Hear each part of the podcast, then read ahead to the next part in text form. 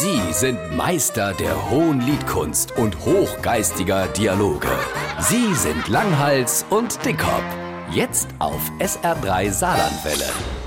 Ich han von Majasch Frank noch eine schöne Geschichte von früher gehört. Oh, erzähl. Wie die klein wurde, han Majasch oft zusammen mit Bonner Alvis und seiner Familie Ausflüge gemacht. Ja, du wollt ja auch gleich ein Haufen Leid. Der Bonner Alvis hat fünf Kinder und der Meier Schwank, der hat doch auch mindestens drei Geschwister, oder? Ja, da ist schon etwas zusammengekommen. Auf jeden Fall sind die an einem Wochenende einfach mal so nach Frankfurt auf den Flughafen gefahren. Da kann ich mich sogar noch dran erinnern, dass man dort früher nur zum Gucken und Staunen hingefahren ist. So ein Großflughafen hat schon Flair.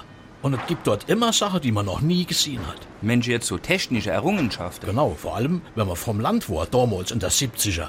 Wobei uns die Mischtaufe noch an der Hauptstraße gestunken hat. Da gab's Sachen, da haben die Kinder große Augen gekriegt. Jetzt spann mich nicht auf die Folter, erzähl die Geschichte. Pass auf, auf diesem Flughafen war damals ein Klo. Die Tür zu dem Klo war so ein Drehtier. Die ist nur dann aufgegangen, wenn man 10 Penning ingeworfen hat.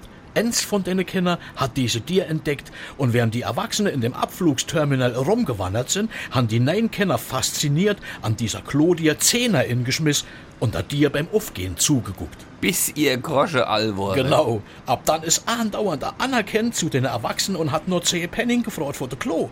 Wie das siebte Kind das dritte Mal an der Reihe war vor so Frau, hat der Bonner Albis den Geldbeutel aufgemacht, hat der 10 Markscheine rausgeholt und gesagt, So, wenn er denen verseicht han, Far meg hen!